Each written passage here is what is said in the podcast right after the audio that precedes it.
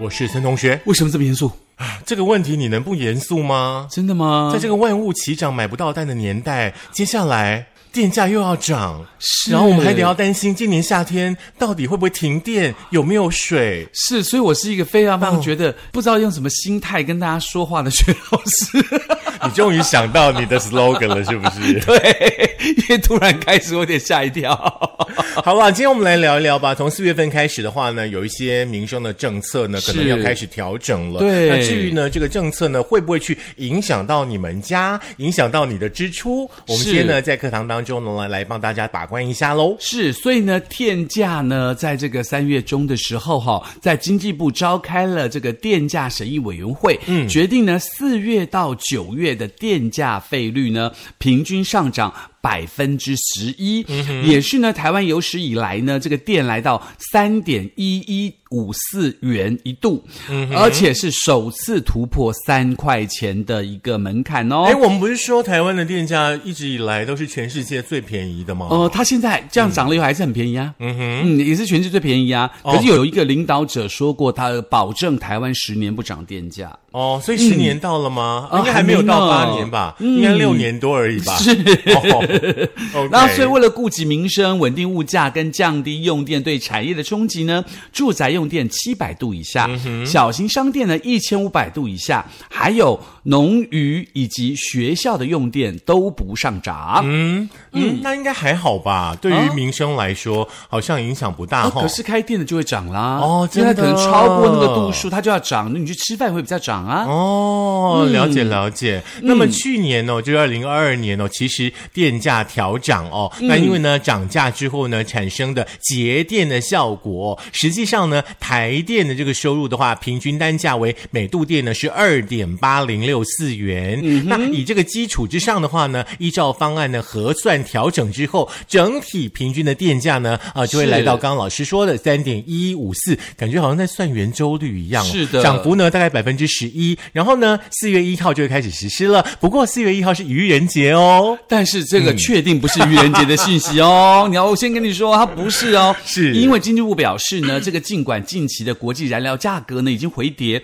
不过仍处于高档，对于台电呢造成极大的压力。去年每卖一度电就亏损一点二元，为了减少损失，以及较有能力者负担较多电费的两大原则，所以呢进行调整。其实呢，从整体方案来看的话呢，像是高压啦，还有呢特高压产业用电的大户哦，电价呢是调升到百分之十七。那产业呢是使用比较低压以内，呃，像是内需啦，或者是微中型的小这个企业的话呢，电价呢会调高百分之十哦。哦那另外呢，为了减缓景气呢衰退、产业冲击跟照顾产业的弱势，那去年下半年呢，用电下降百分之十以上的产业呢，调幅减半，包含有呢这个农渔业啦，这个电价呢是维持不变的、哦。对，所以呢，为了顾及民生物价，哈，为了顾及民生物价，为了顾及民生物价，是你要不要以及继续啊？以及促进，我刚刚突然那个唱片，你知道，嗯。跳针。刮到了是不对，是？刮到那个痕迹哈。嗯。然后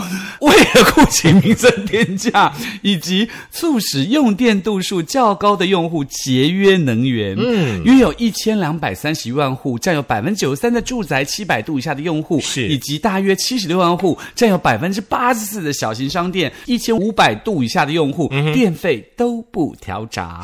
是，不要生气了。对，那住宅呢？七百零一度到一千度呢？小型商店一千五百零一度到三千度呢？上调百分之三。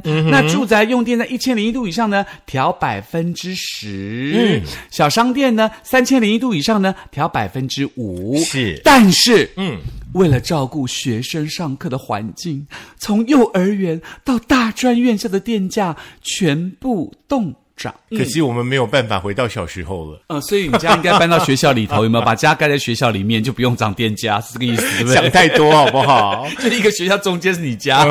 另外呢，其实经济部呢也提到说呢，这一次呢燃料价格呢大幅的上涨哦。那国外呢，其实呢也陆续的进行了电价的调整，嗯从二一年呢到二二年哦，各国涨幅呢是介于百分之二十六到七十三之间。那二二年的这个通膨呢是介于三点七到十一点二六哦。那面对燃油价格居高不下的压力哦，来注意听哦，国内呢已经采取了较低的涨幅了，是的大家要感恩啦。对，而且你要想到哦，别人的年收入是多少，你的年收入是多少呢？嗯，其实这一切的一切，依旧是转嫁到每一位百姓的身上呀。是的，而且呢，你也不用太担心，因应电价上涨呢，那有一个好消息要告诉大家哦。这算好消息吗？算呢、哦然后也算了，因为同时呢，财政部也宣布喽，全民共享普发六千元的现金、要开始喽。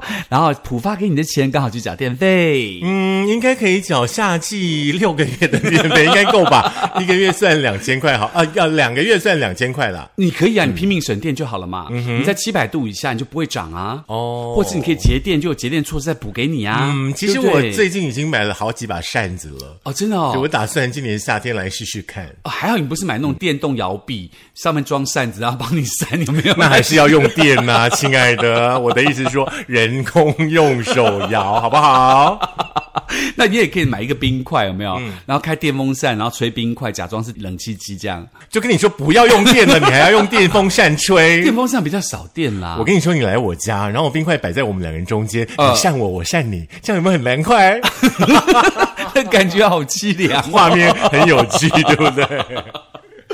好，来聊一聊好消息哦。对，财政部呢，呃，提到这个全民共享普发六千元的现金规划的发放哦，包含有几个方式啦，像是登记入账啦、ATM 领取啦、邮局领取啦、直接入账，还有造册发放等等，这个五种领法是嗯，三月二十二号早上的八点呢，已经开始了哦。是那开放呢全民预先哦普发现金的官网，你们可以去登记啦哦。啊哈那大概呢会开放六个月左右的时间。所以请你记得，如果你不知道官网在哪里的话呢，你就可以去搜寻浦发现金的官网，浦发现金，OK，、好，你就可以去搜寻。然后呢，到底有哪些人可以领呢？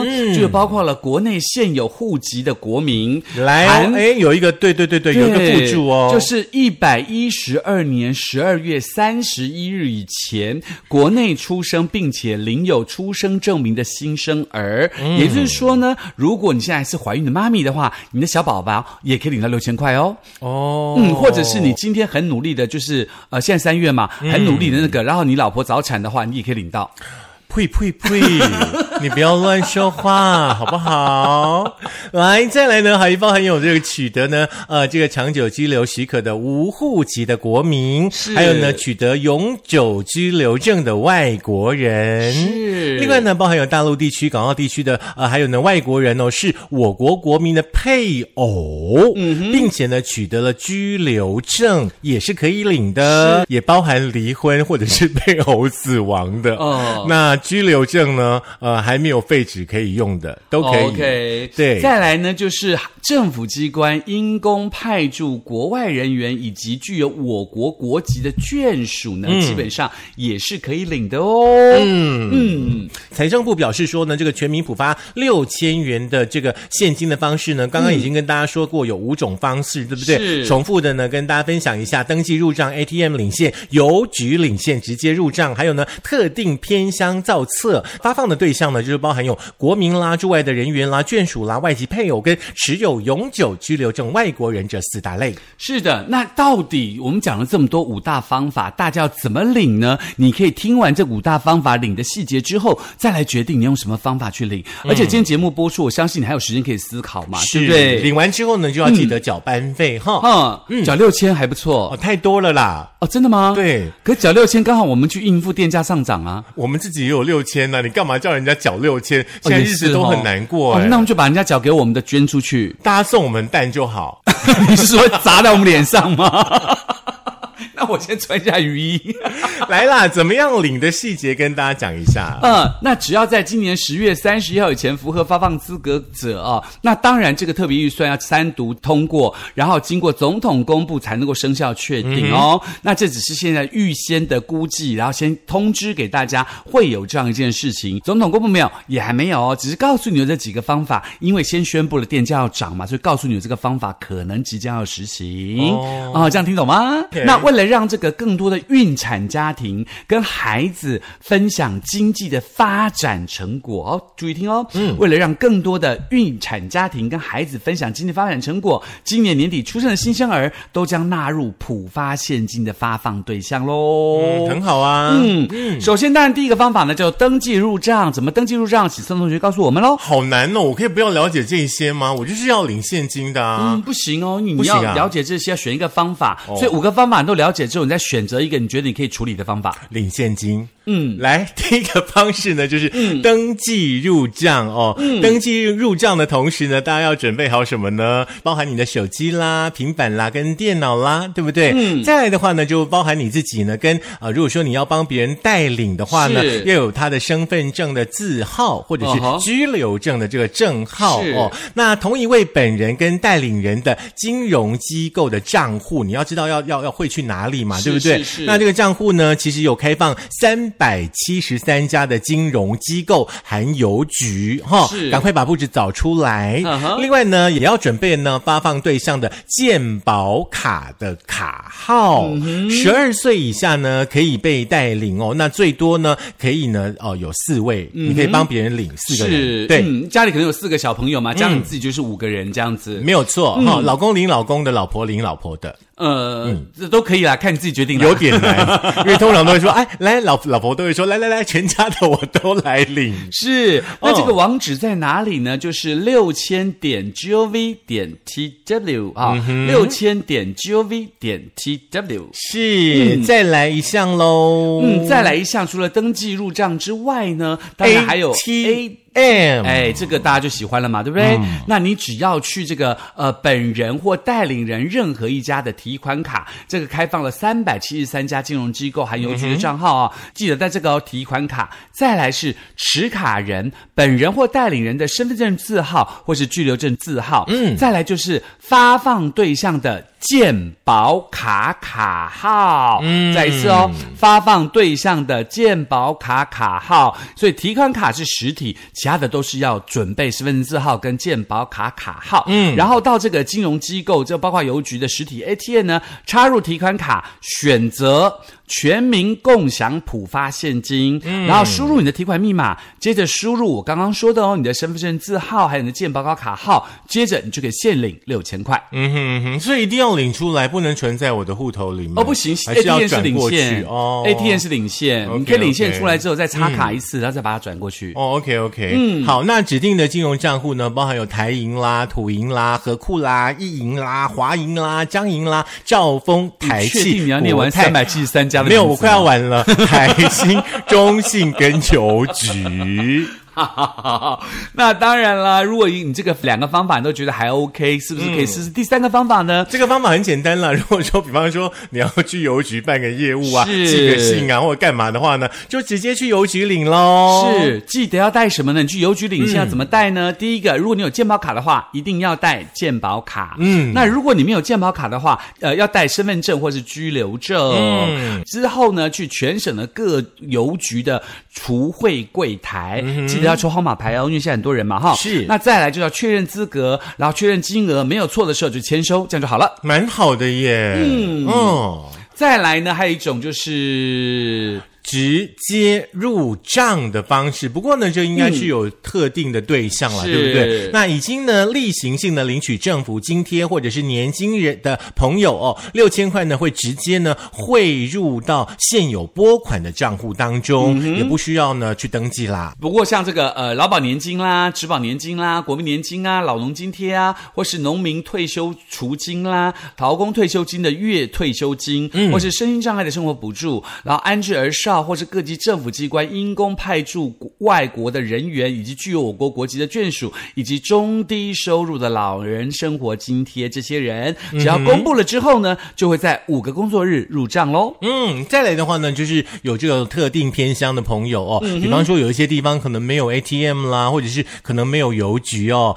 哦的这个三个乡的这个乡呃民众的话呢，除了线上登记之外的话呢，可以就近的到当地的派出所来来登记造册领六千元。那包含有屏东的这个狮子乡、花莲县的万荣乡跟台东县的金峰乡这三个乡镇的朋友，是记得要携带本人跟委托人的健保卡跟身份证哦。嗯嗯，如果这样子的话呢，基本上呢，大家就可以好好的去领这些钱嘛。那所以针对网站的系统呢，数位部就表示喽，由财政部跟数位部这个共同规划跟建制的系统，将从三月二十二号的上午八点起，开始提供登记服务。大家可以透过各式各样的方式可以去登入。可是为了疏解这个流量哈、符合领取的资格的民众能够顺利登记，所以登记的前五日，就是三月二十二号到三月二十六号，将采取身份证字号或者是居留证证号尾数分流，每日开放两组尾数的民众登记，然后从三月二十七日开始呢，不分流，民众皆可登记。啊，好希望我们现在是六十五岁以上，或者是已经退休了。